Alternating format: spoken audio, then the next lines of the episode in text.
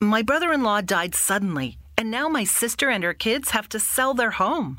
That's why I told my husband we could not put off getting life insurance any longer. An agent offered us a 10 year, $500,000 policy for nearly $50 a month. Then we called SelectQuote. SelectQuote found us identical coverage for only $19 a month, a savings of $369 a year. Whether you need a $500,000 policy or a $5 million policy, SelectQuote could save you more than 50% on term life insurance. For your free quote, go to selectquote.com. SelectQuote.com. That's selectquote.com. SelectQuote. We shop, you save. Full details on example policies at selectquote.com slash commercials.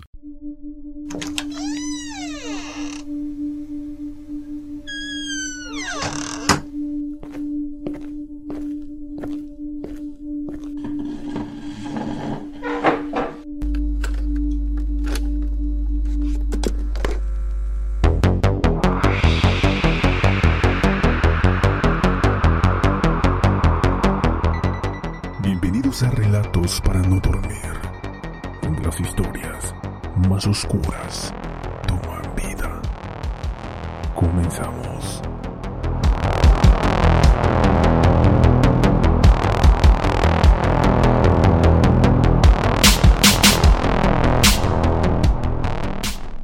Hola amigos, sean bienvenidos una vez más a Relatos para no dormir. Y hoy hablaremos de una asesina serial, Helen Burnos, la mujer araña.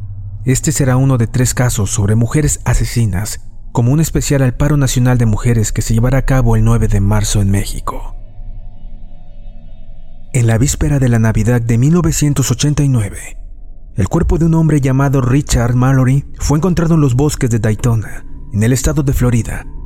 El cadáver tenía tres impactos de una pistola a calibre 22. Un año después, otros seis cuerpos asesinados en forma similar fueron descubiertos. Todas las víctimas eran hombres de mediana edad, que aparecieron muertos cerca de alguna ruta o camino. Todos habían sido robados y asesinados con el mismo tipo de arma. Helen Carroll, conocida como la Mujer Araña por sus conjuntos de cuero negro, nació en 1957. El padre abandonó a la familia cuando ella tenía cinco años.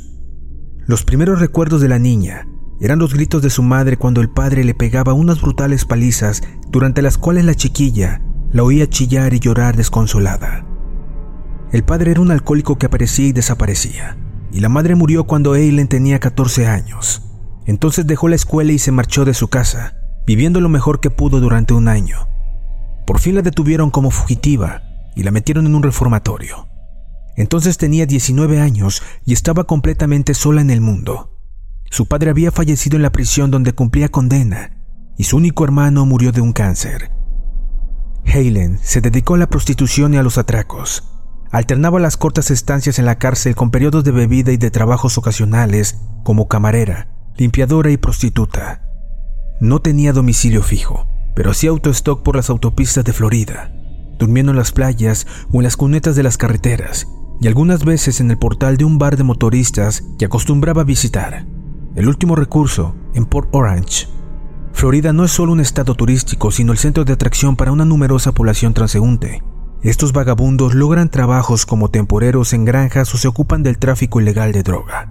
Hay entre ellos muchas mujeres, así que Helen no llamaba la atención por ser una chica sola que trabajaba y vivía por su cuenta.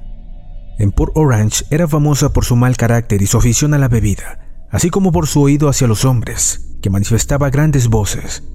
Pero los motoristas, cuyo comportamiento era igualmente grosero, la toleraban, sintiendo hacia aquella marginada una innata compasión. También ellos habían rechazado los convencionalismos. El bar era un símbolo de su oposición a la vida normal de los suburbios y representaba su modo elegido de vivir. Port Orange está decorado con todo tipo de espeluznantes parafernalias. La característica distintiva del bar es su patio trasero, llamado el jardín colgante japonés, donde los motoristas cuelgan de los árboles sus máquinas japonesas inutilizadas. A los 27 años Helen conoció a Tyria Moore, de 22 años. Se enamoró de ella inmediatamente, creyendo que aliviaría su soledad y no la rechazaría como habían hecho los hombres, incluido su padre. Helen quería tener un animalillo doméstico y mimaba a Tai, como la llamaba, disfrutando del poder que ejercía sobre su joven amiga. Halen, una inteligente delincuente, solo tenía un medio de conseguir el lujo que ansiaba proporcionar a Tai, y era el robo. Iba a combinar su inclinación al delito, su amor por Tai y su odio a los hombres en un brebaje letal que diera satisfacción a sus apetitos emocionales. En septiembre de 1990, Tai y la mujer araña circulaban por un camino de tierra del condado de Marion, en Florida, en un coche robado cuando el vehículo se averió y tuvieron que abandonarlo. Al abandonarlo, varias personas de la localidad las vieron, el jefe de bomberos entre ellas. El sheriff del condado, al enterarse de que era un coche robado, compuso un retrato robot de ambas mujeres con la ayuda de las declaraciones de los testigos. La respuesta no se hizo esperar. Se presentaron numerosas personas para informar de dónde y cuándo las habían visto. Y el sargento Brian Davis confeccionó el programa para reunir todos los datos obtenidos del público tras la publicación de los retratos. Se quedó sorprendido al enterarse del número de mujeres vagabundas que merodeaban por Florida. Pero tuvo la satisfacción de ver aparecer a las dos sospechosas, aunque con nombres supuestos en muchos de sus listados. Entonces Davis decidió comprobar si estaban relacionadas con otros delitos. Seleccionó una lista de seis asesinatos cometidos durante los cinco últimos meses. Las víctimas eran todas masculinas y los cuerpos aparecían a algunos kilómetros de sus coches. En las muertes se observaban algunos detalles invariables que revelaban una mente obsesiva y acomplejada. Cada hombre habría recibido nueve balazos y en el asiento trasero de los coches aparecía el envoltorio de un anticonceptivo. El ordenador descubrió que ambas mujeres habían conocido a todos aquellos hombres y que se les había visto por la zona donde se cometieron los asesinatos y en la misma época. Poco después de abandonar el coche en el condado de Mayron, Tyria Moore dejó a la mujer araña para irse a vivir a Pensilvania. El mal humor de Helen aumentó. Bebía más que nunca y rondaba sola por las autopistas. Sin embargo, aún no se había enterado de la última faena de su antiguo amante, ni sufrido su más amarga decepción. En enero de 1991, la policía buscó a Tyria y la acusó del robo del coche. Asustada por este contacto con las autoridades, decidió entregar a su examante. Se desmoronó y dio a conocer una historia terrible a la policía. Declaró que Helen la había arrastrado al crimen, que había asesinado a varios hombres y los había despojado para comprarle a ella valiosos regalos con el botín. Mostró las alhajas que, afirmaba Helen, había sustraído a sus víctimas y condujo a la policía al lugar que su examante usaba para guardar sus pertenencias, donde aparecieron más objetos propiedad de las personas asesinadas. La policía encontró a Helen en el exterior del bar. Se había metido a dormir en un coche aparcado y estaba absolutamente ebria. Creyó que la detenían por un delito cometido cinco años atrás con un arma de fuego. Se la llevaron para interrogarla. El capitán Steve Vinegar declaró durante la conversación dejamos caer los nombres de aquellas personas y ella confesó haberlos matado, y pensábamos que aún podía haber disparado contra tres más. Helen se declaró autora de seis asesinatos. La mujer araña parecía satisfecha de explicar a la policía su modus operandi. Les explicó que no quería separarse de Tai.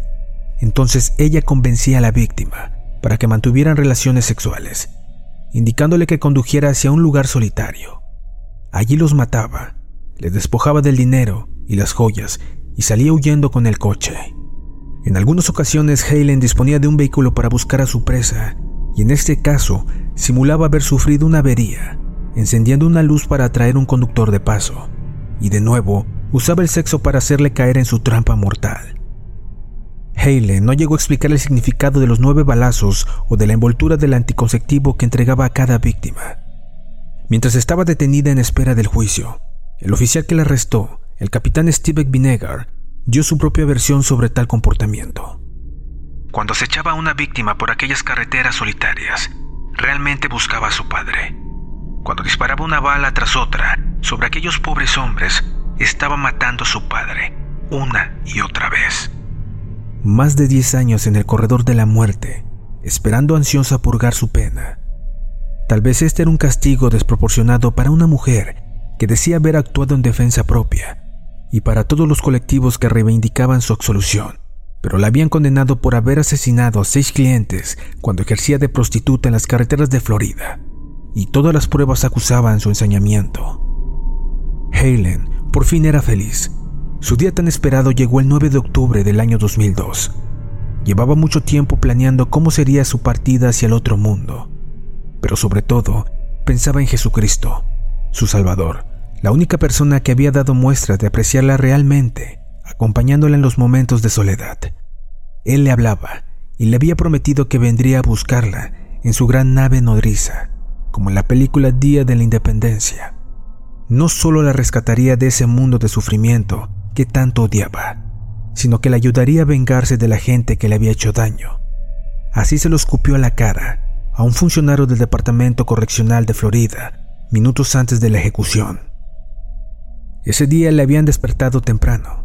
Rechazó una última voluntad y cualquier cosa que pudiese retrasarle el momento final. Quería pasar el último mal trago lo más rápido posible y no quería perder el tiempo con banalidades, porque su único deseo era salir de un cuerpo que llevaba muerto desde que era una niña y ya tenía 46 años. Helen era la segunda mujer ajusticiada en Florida desde que este estado norteamericano reanudó la aplicación de la pena capital en el año 1976. Mientras era conducida a la sala de la prisión de Stark, donde le inyectaron el veneno, arrastrándole los pies con dificultad por los grilletes que la sujetaban firmemente, pensó una vez más en las estupideces de sus captores. Tal vez creían que trataría de escapar a estas alturas. Qué ingenuos eran, si ellos mismos estaban a punto de darle la libertad que tanto había ansiado.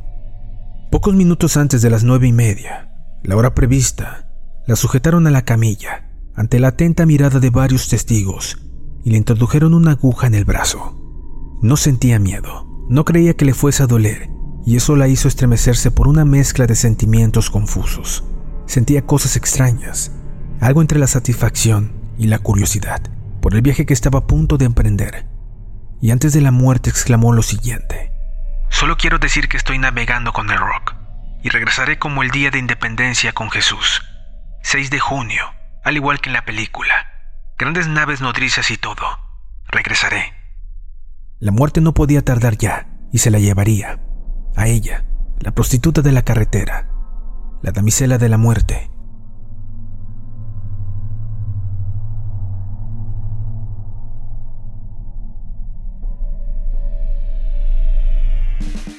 Si te gusta nuestro trabajo, síguenos y no olvides también seguirnos por Instagram, habitación-warren. Gracias por acompañarnos y nos vemos en un próximo capítulo.